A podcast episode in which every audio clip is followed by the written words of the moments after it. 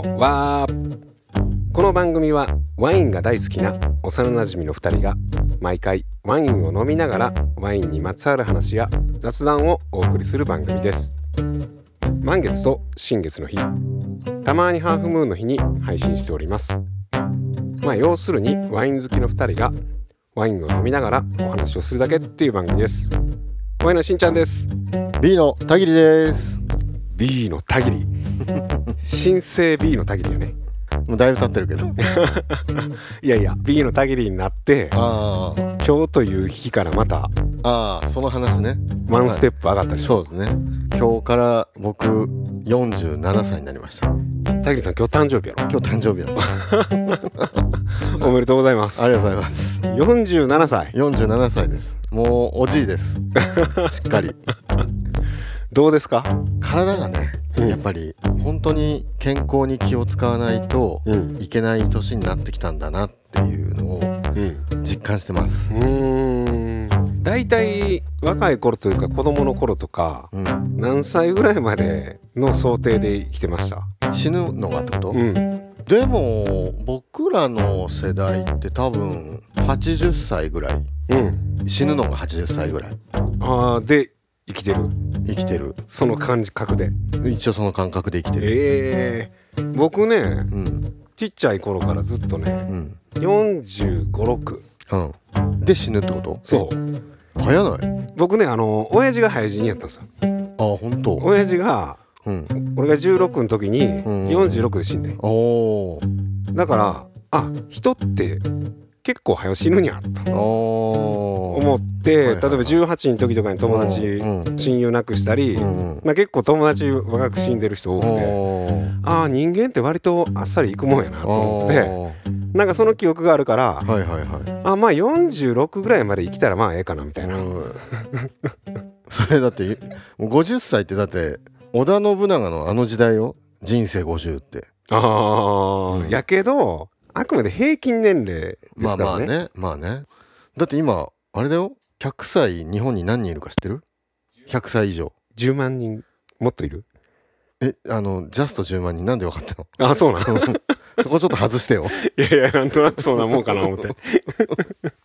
1000人に1人100歳以上ってこと？今。まあそうやね。ざざっくり1億とかで考えると。うんうん。うん。うんいやだから僕からしたらね46から先はうん。もう儲けもああまあん、うね、ん、あラッキーみたいな。ね憎まれっ子世にはばかるだから俺は早いかなやっぱり。愛されてんうのん。惜しまれつつも。47か。いや47ですよ。いやだから来たなと思って。まあ僕今44やから、うんうん。あと2年であの時の親父と同い年かみたいな。うんちょっとそう考えるとなんかねいろいろ感慨深いもんがあるというか。いや本当にねもうこの年になるとねうん、朝までの仕事が辛い。そうやね田切さん結構ハードワークやもんな。いやそうそうそうう。ー。んまあでも年を経てね分かることも多いんでね。いや本当それはあるよ。うん。全然ある。なんか。体力の問題やなあとはね。うん。これ10年早くこの商売やってても多分うまくいかなかったと思うなって思あう、ー今のタイミングでよかったな。うん。ただやっぱり10年若い体力は欲しかったけど。ああまあそう、うんうん。まあそりゃそうやね。そうそうそうそう。うんまあそんないきなり老体の話からはい。始まりましたけどね、はい。今日は田切さんを迎えつつね、はい。ちょっとお便り会はい。を送りながら、はい。今日別日で撮るんですけどよしきくんの中継なんかも入れれたらええな思って。ああなるほど。うん。でももういつ帰ってくるの？えーっとね来週結構長いね。1週間後ぐらい。昨日ちょっと電話で喋ったんやけど、うんうん昨日はリヨンにいる言うたかな。へえ今日からボジョレーに行ってるんちゃうはいはいはい。もうだいぶ食いまくって飲みまくってもうしんどいんじゃない？そろそろ。ああちょっと日本食食べたいなみたいな、うん。はあーかもしれんね。まあそんな話はねはい。中継で聞けたらい。と思いますんで、はい。田切さんと2人のお便り会ですけど。はい。行きましょうか。行きましょうか。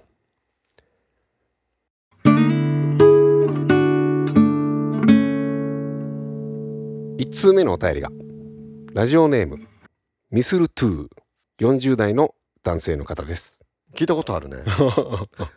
しんちゃんよしきくんショコ D さん田切さんそしてリスナーの皆様こんにちは。初めてお便りを書かせていただきました。ミスル2です。一緒に働いていた料理人仲間かっこ V プラスに紹介していただき今年の春からリスナーです。先日の飲まな鑑定に引き続き同じメンバーでワインの和祭にオープンからラストまで広島から参加させていただきました。上の階で田切さんのグラブナーのリボッラー2011を楽しんでいると YOSHIKI くんから多分近い方だよと紹介された方が気になっていた倉敷のお店の方だったり南山のスタッフのももちゃんが実はうちの店をフォローしてくれてたりイベントに一緒に同行した方がリスナーのマスター屋さんと同じ高校の出身だったり輪が広がりまくりの空間でした。タルカの大さんや門脇さんともお話しでき尊い時間でした。どんぐりで購入した無農薬無肥料のハングオーバーさんのブドウが美味しすぎて皮と種でパン用の酵母を育てています。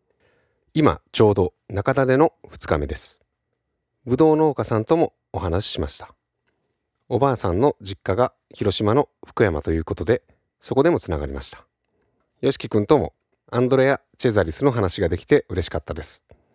イベント後当日は西宮さんにお邪魔し翌日はどんぐりさんやタレルさん田切さんおすすめの大宝さんにもお邪魔しル・キャトーゼームさんのステーキフリットで締めました。かっこおそらく南山さんの肉ですね。笑顔しかない空間たくさん刺激を受けました。素晴らしいイベントありがとうございました。ワインの輪のオリジナルグラスでワインを飲むたびにあのイベントの瞬間が蘇ります。またイベントがある時は参加させてください。長文乱文失礼いたしました。またお会いできることを楽しみにしております。ありがとうございます。ミスルトゥーさんありがとうございます。ありがとうございます。ミスルトゥーさんあれね福山の。そうこの間僕もご飯食べに行ってめっちゃ美味しかったよ行ってたよね。行ってた行ってた。あれだけのために行ったんあれだけのために福山まで行ったえそれ旅行で？いやいやためにだけ日帰りで。え日帰りで？うん。そんなんできんの？えできるよ。だって夜あ3時ぐらいだからうん。3時オープンに目指して行って。あオープンが3時の？そうそうそうう。ん。そうなんか土曜日とか日曜うん。日多分。ちょっと早い時間空いてんのかな？うん。で3時から行って6時ぐらいまで飲んで帰ってきた。3時間？うん、まあ3時間ぐらいかな。滞在時間が？滞在時間がうん。新幹線で福山まで行って？そうそうそうそもうなんか芸能人みたいなことしてるやん。ういやいやいやいや。いやなんかちょっと福山で泊まろうかって思ったんだけど、うん。泊まるまでもないかなみたいな。えー、すごいな。福山って結構遠いですよ。遠かったね。いや広島って、うん。まあ福山はまだ手前の方なんかなそうそうそう。岡山過ぎてすぐうぐらいだから横に長いから、うん。まあ広島市に比べたら近いけど、うん、とはいえそこそこ遠いよね。うん、尾道の手前ぐらいよね。そうそうそう尾道の手前。あー。美味しかった？美味しかった。いえやだからなんかたまたまなのかえうん。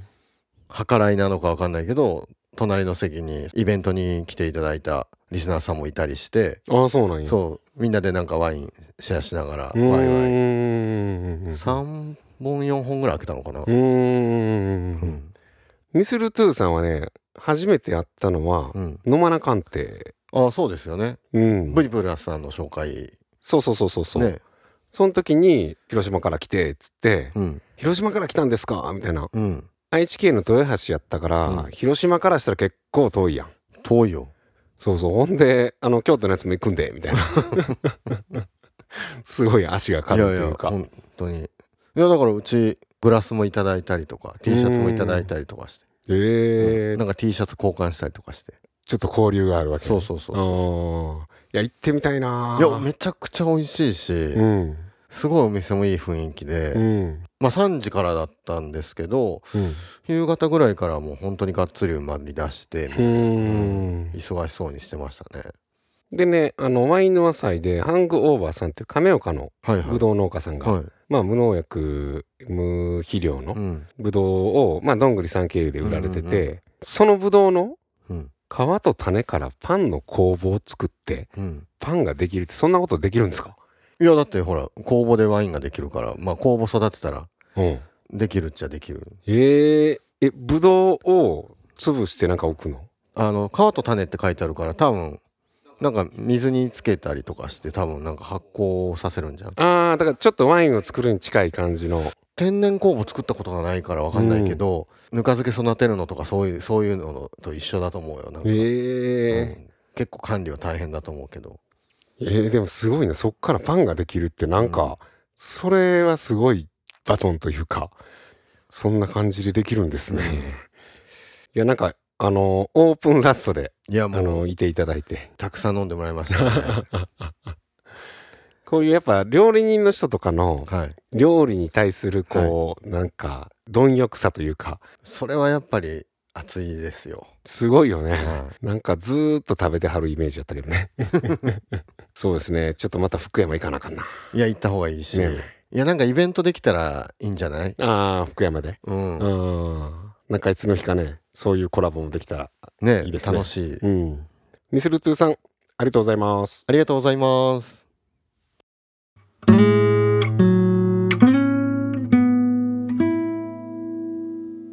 続いてのお便りがラジオネームおまっちゃん。30代の女性の方です。しんちゃんよしくんリスナーの皆様。こんにちは。先日ワインの朝に参加させていただきました。運営の方々はじめ素晴らしい場を作っていただきありがとうございました。参加されているゲストの方や飲食店の方々のものづくりへの思いに心を打たれたと同時にさまざまなバックグラウンドをお持ちの参加者の方々とも楽しい時をご一緒させていただき素晴らしい一日を過ごすことができました。何かに熱中している方のキラキラとした情熱のこもった目の輝き生きるエネルギーを感じた一方で最近の自分はコンフォートゾーンから抜け出せずに変わり映えのない日常を過ごしてしまっている自分なんだか後ろめたさを感じてしまい何か目標を立てて頑張ることがしたいと思い立ちかねてからやってみたいなとぼんやり思っていたハーフマラソンに「えいや!」とエントリーはてさてどうなることやら年を取ると現実的に考えてしまうがゆえに言い訳を作ってしまいがちですがワインの和祭での出会いがきっかけで行動する勇気をいただけました。頑張って完走したいと思います。ちなみにお二人は実はやってみたいと思っていることなどありますか？もしくはチャレンジしたいと長年思い続けていることがあればお話伺ってみたいです。おまっちゃんありがとうございます。ありがとうございます。おまっちゃんはワインの祭来てくれたみたいですけどどの方かわかります？いやわかんないです。わかんないよね。うん。なんかラジオネームでお便りを送ってくれた方、うん、まあ、おまっちゃんこれ初めてやと思うんですけど、うん。と現実の人と 難しいよね。そうあとインスタとかの名前また違ったりするかああはいはいはい。らもうなんかどれがどの人なんかわからへんねんけど。あれじゃない？今度なんかこう貼ってもらったら あのペン私ペンネームあのラジオネームこれですみたいな。ああ送ったことある人は、うん。なんかそれもなんかちょっとかっこ悪い感じやな。なんか変な交流会みたいな。ちょっと謎めいてるぐらいの方がいいんじゃないそこは。でも全然わかんないね。だってさ何人来たんだっけあれ？全部で。220でしょ？うん。俺だってお茶飲む暇なかったもん ワイン飲む暇なかった？ワインも飲む暇ないしだからテイスティングギリギリみたいな。あでもそれ以上に喋るから喉喉乾いてくるし、はいはいはいはい、うん、もうずーっと喋って。ずーっと喋って。注いで。注いで。へありがたいしまあそのだけのワインも用意したから喋るんだけど、えうん。結構欲しがる人もいてうんちょっと僕が少しサボろうかなって思うとあのそこを見抜かれてうん「タイリーさん一回全部説明お願いします」って言われて。全部？はい。でタイリさんもね喋ってしまうからねそうなったら、はいはいはい。喋りたがりなんでね、うん。はい一個一個は長いから。長いからあの参加されてるゲストの方とか飲食店のものづくりへの思いに心を打たれたと。のほんで自分はちょっと最近はなんかやりたいことできてへんかったなみたいなのとか、うんうんちょっとなんか後ろめたさを感じて、でハーフマラソンにエントリーしたと。すごいですね。すごい行動力。うん。なんかそのコンフォートゾーンっていうのがちょっと僕ピンとこなかったんで調べたらうん。心地よい空間みたいなうん。ものらしいんですよ、コンフォートゾーンが、はい、おー心地よかったら抜け出す必要ないのになってちょっと思ったりました。なんかちょっとあれかな？そういう違う意味でコンフォートゾーンで、うん。要は心地よすぎてでよくないんか。何も行動しないみたいなあ感じなんかな。ーなるほど。いや僕はでもねどっちか言うたらそこを目指してるんですけどね。いや僕もそこを目指してますよ。あの何か次々と新しいことを始める挑戦するじゃなくて、はい。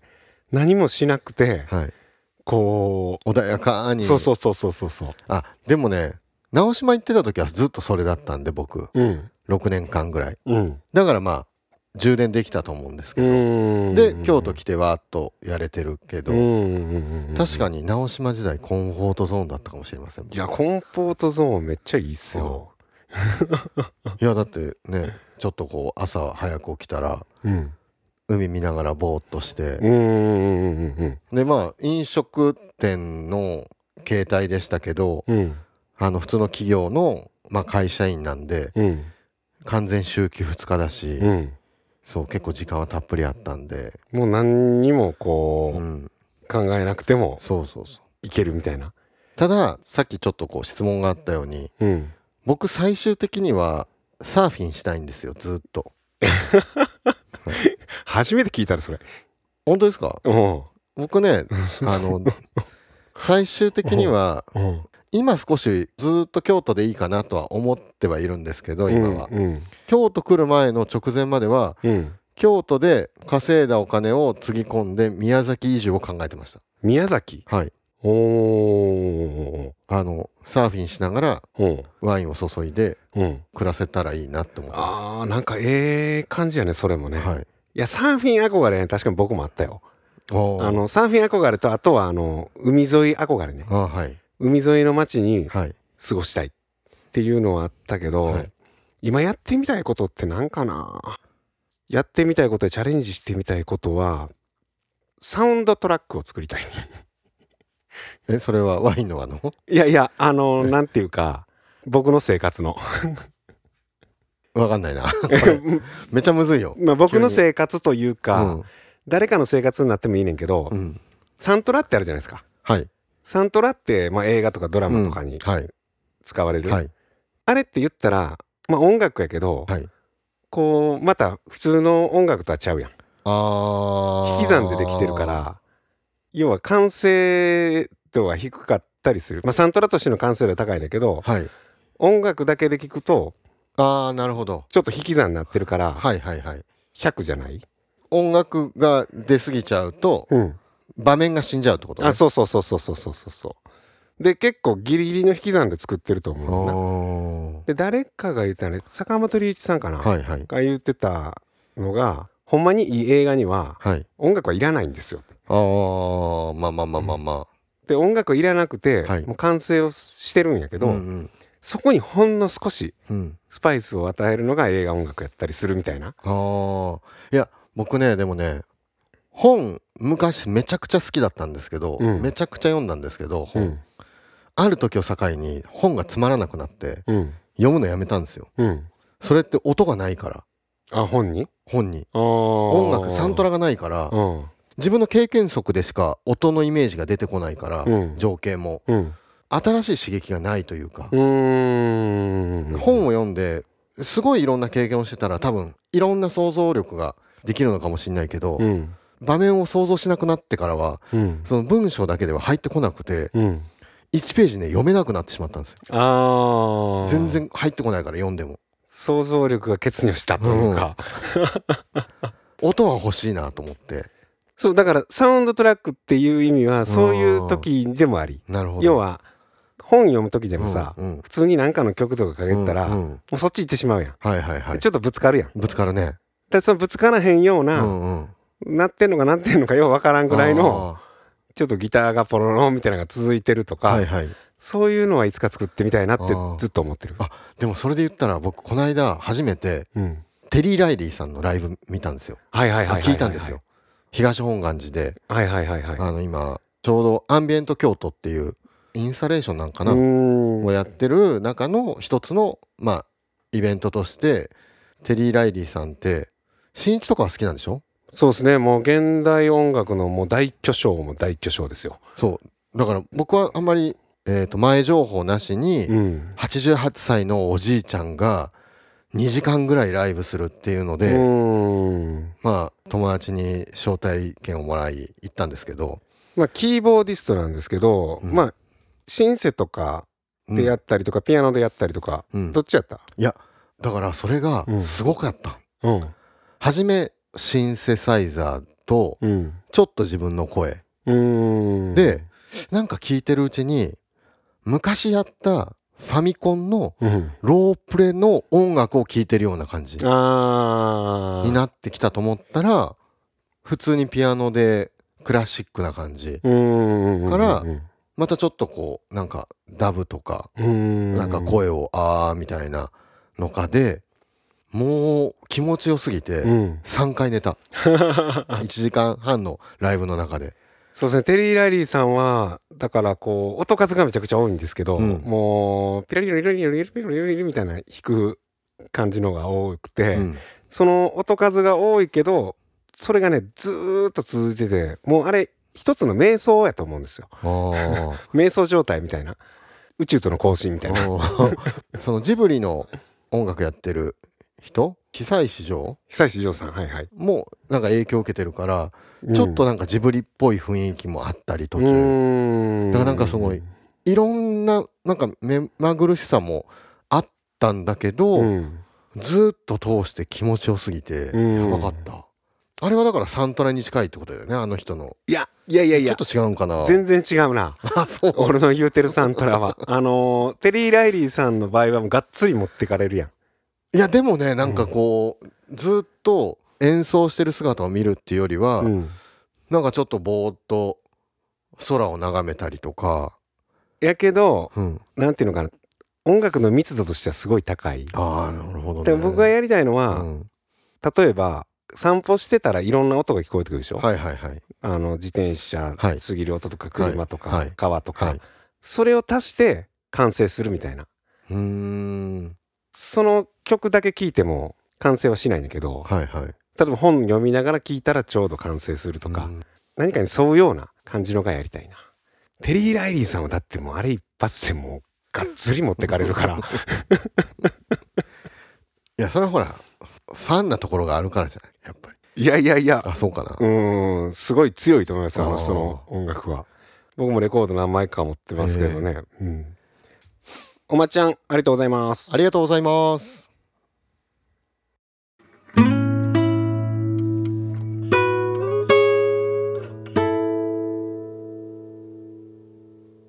はいそれではフランスにいるよし君ちょっとつないでみますね。よし君どうですか？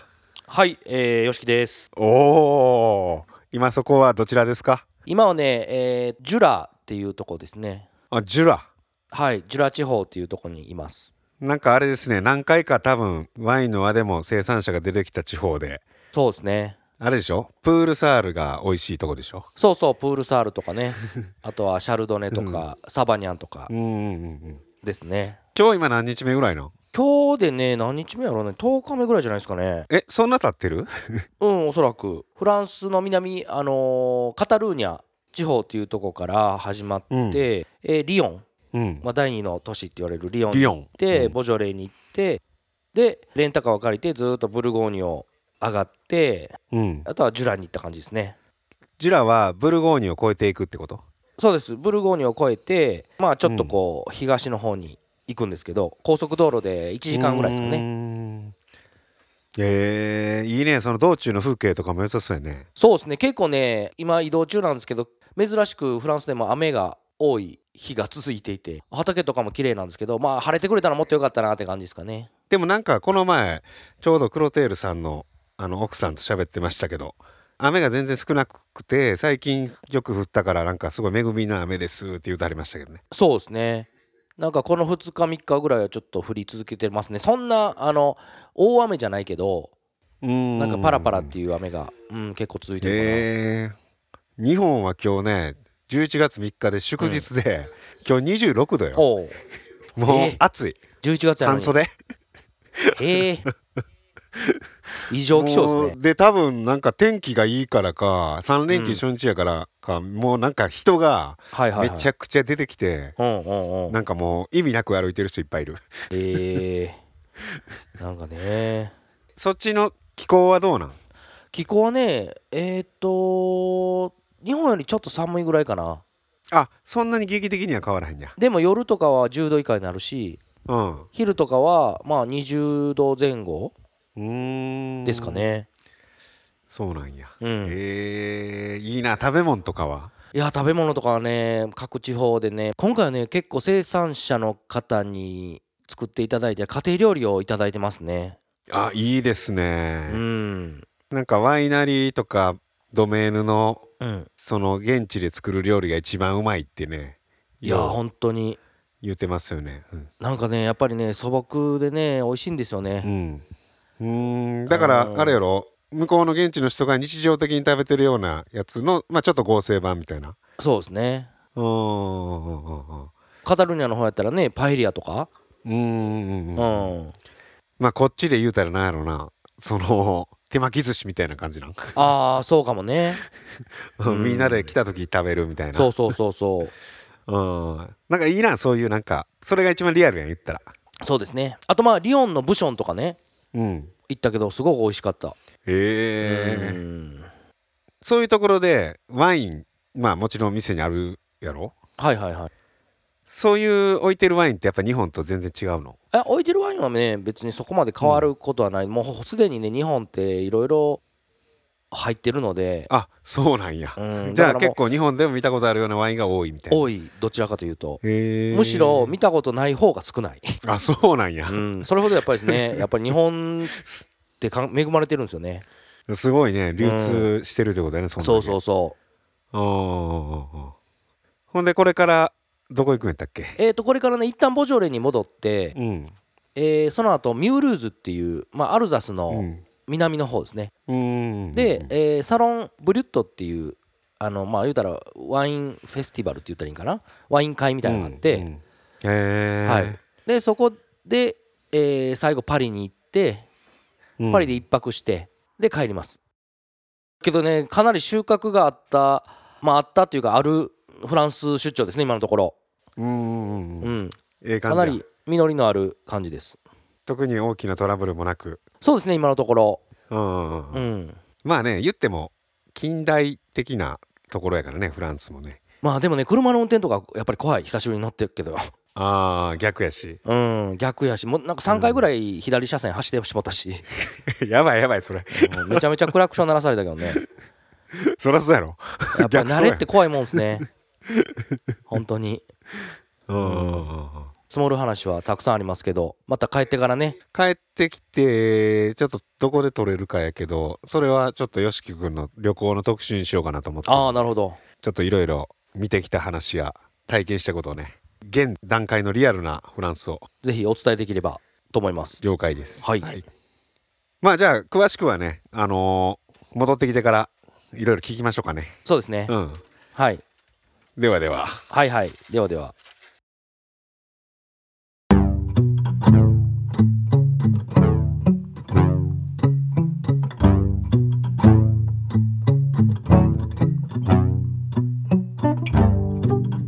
はいっていう感じでね、お送りしてきましたけどねはい。YOSHIKI 君の中継が入ってるんかなこれ入ってるんでしょ 一応ね明日撮る予定なんですけう。ど、はい。入ってるか入ってないかはまだ分かんないまあまあ大丈夫です。感じでエンディングを撮ってるんですけど、よしきです。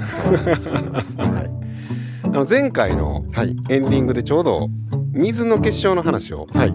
してたんかなはい。はい。あの時僕本の名前を「水は全てを知っている」って言ってたんですけど、はい。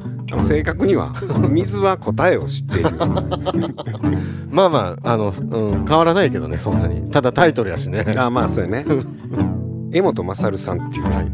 水の伝道師って言われてるんですけど、えその人がもう結構前やね書かはった本で、はい僕知ったのも20年以上前やからー、すごい前。あそうそうそうそうそう本初め自費出版みたいなんで、あのー出されてはい。そっからあの世界中80カ国以上。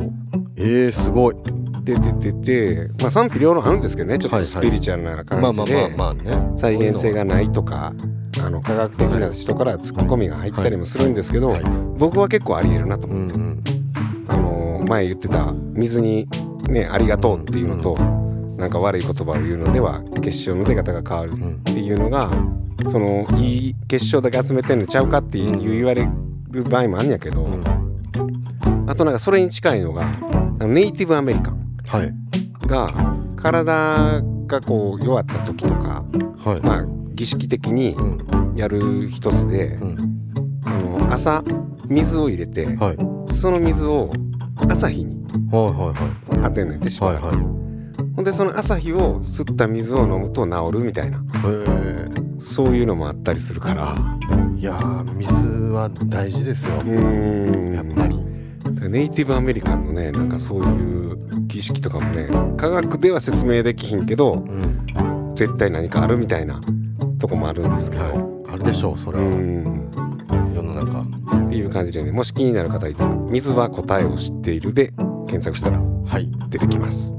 ぜひ。はい、でね全然僕話変わるんですけどうん。最近うん。あのうちに来てくれる B のタギに来てくれるお客さんの中にうん。実はリスナーさんだったっていう人が増えてきて。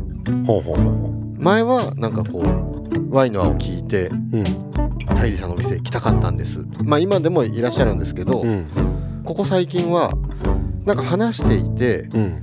僕がやっぱワインの話をするんだけども、うんいっぺんに話されるとちょっと追いつかなくってって言われてまあそれはそうですよね。まあ全然聞き流してもらっていいんですって言って、うん。でもワインの勉強するのってすごい大変でうん。あの、まあ、まずはなんか聞くところでちょっとポッドキャスト聞いたりしてるんです、うん。あ何聞いてるんですか？ワインの輪です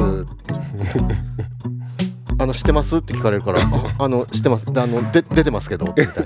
えーってなってあのその話した時にはたまたまあのショコ D もいたから、うん。あの YOSHIKI の奥さんのショコ D ですそこに座ってるの。えーってなって。えそれはワインの泡は知ってるけど田切さんは知知ららなかった。だからなんかそのかいつまんで聞いたりとかあしていて。あまあそうやね。今だってこれが154うん。なんで、はい。ね今出会った人からしたらもう聞いてられへんもんねずっと。いやそうそうそうそう。そうだからなんかこれも聞くけどあれも聞くとか多分今またね番組も増えてるだろうし。うん。でかいつまんで聞いてるから。だからタイトルを見てこの辺うん。興味あるとかはいはい。多分そんな感じだと思います。まあだから田切会は聞いてないかな。聞いてない。そうそうそうそう。他人会を聞かずにうちに来てえーっていう人が。へえでもいまだにあのおかげさまでうん。あの涙のあの神会はうん。あの千葉の飲食店さんもうん。なんかあの夜も更けてきて酔いが回ってくるとあれを聞きながら酒が進むみたいな話も聞くんで。どういうことや でもねポッドキャストで、まあ、ワインの輪って、まあ、始めた頃には想像できひんぐらいたくさんの人に聞いてもらってて、いやそうでしょう、うん、でも今思うのはねうんポッドキャスト自体ってでも全然広がってないなと思って、まあ、ちょっとねはいはい。あの知名度上がってきましたけど、はいはい。言うても多分うん。100人いたらはい。10人20人の話。多分そんなぐらいだと思いますねやっぱり。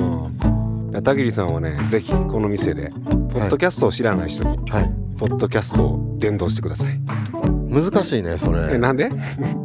いや結構ねおじさんたちが多いからね、うん、ポッドキャスト何ってなるからインターネットラジオですって言って初めて「あー」って言うけどまたちゃうもんな。そう。インターネットラジオとはまたちゃうもんな。そうそうそうそう、うん。でえいいつやってんの？みたいな「いつ放送なの?」って言うから「いやいつでも聞けるんです」って言って「え何？いつでも聞けるの ?YouTube なん?」みたいな。長い。説明長なるみたいな。いや YouTube ではないです。映像ではないのでつって。あえなんなんそれ？みたいなその頃にはもうお互いもう興味も薄れて、ーはいはい。もうこの人には説明せんとこうみたいな。そうか。ポッドキャスト自体うをん。気軽に説明する方法をちょっと考えときます僕。そうですね、うん。そう言うたらはい。話が早い。はい。でねポッドキャスト自体がもっと広がっていけばいいなとも思うんですけどね。はい、はい。っていう感じで、えーワインの輪。では皆様からのお便りも募集しております、はい。お便りの送り方はワインの輪と検索していただくとワインの輪のホームページがありますのでそちらから何でもいいのでお送りください。はいそれでは田切さん。はい。何かありますか？はい。ワインは電動。ワインは電動。なんかそれも言われたことあるような気もするな。これちょっと一回全部文字起こししてうん。一覧にして、覚えとくから言ったやつは。いやなんかねそれで手ぬぐい作ろうと思ってね。おお今までのワインは何々っていうのが、はい。はい。ぎっしりぶわって埋まったはい。手ぬぐいかなんか。それさでもありすぎるんちゃう？でも154回ですけどそれが始まったんで多分20回ぐらいから130個ぐらいかな。おー。なんか面白いかなと思って。えそれやったらもう日めくりカレンダーでいいんじゃんああ365になった。ら、うんうん。あーだいぶ先 やんあと1年ぐらいでいけるでしょ。えなんでやなああ無理か。365回やね。うん。今154回ですよ。あだからいいんちゃう？あのちょっともうあの2週ぐらいのやつで。ああまるまる1週はちょっとほら忘れてしまうから。日めくりちゃうやんほらそれ。3日めくりカレンダーはいっていう感じでね、はい。でワインの輪は、えー次回は満月か新月かハーフムーンで。よしきくん帰ってきてるんかな、多分そうですうんうんね、うんうん。久々に登場かもしれないんでね、はい。ぜひお聞きください、はい。それでは皆さんごきげんよう。ごきげんよう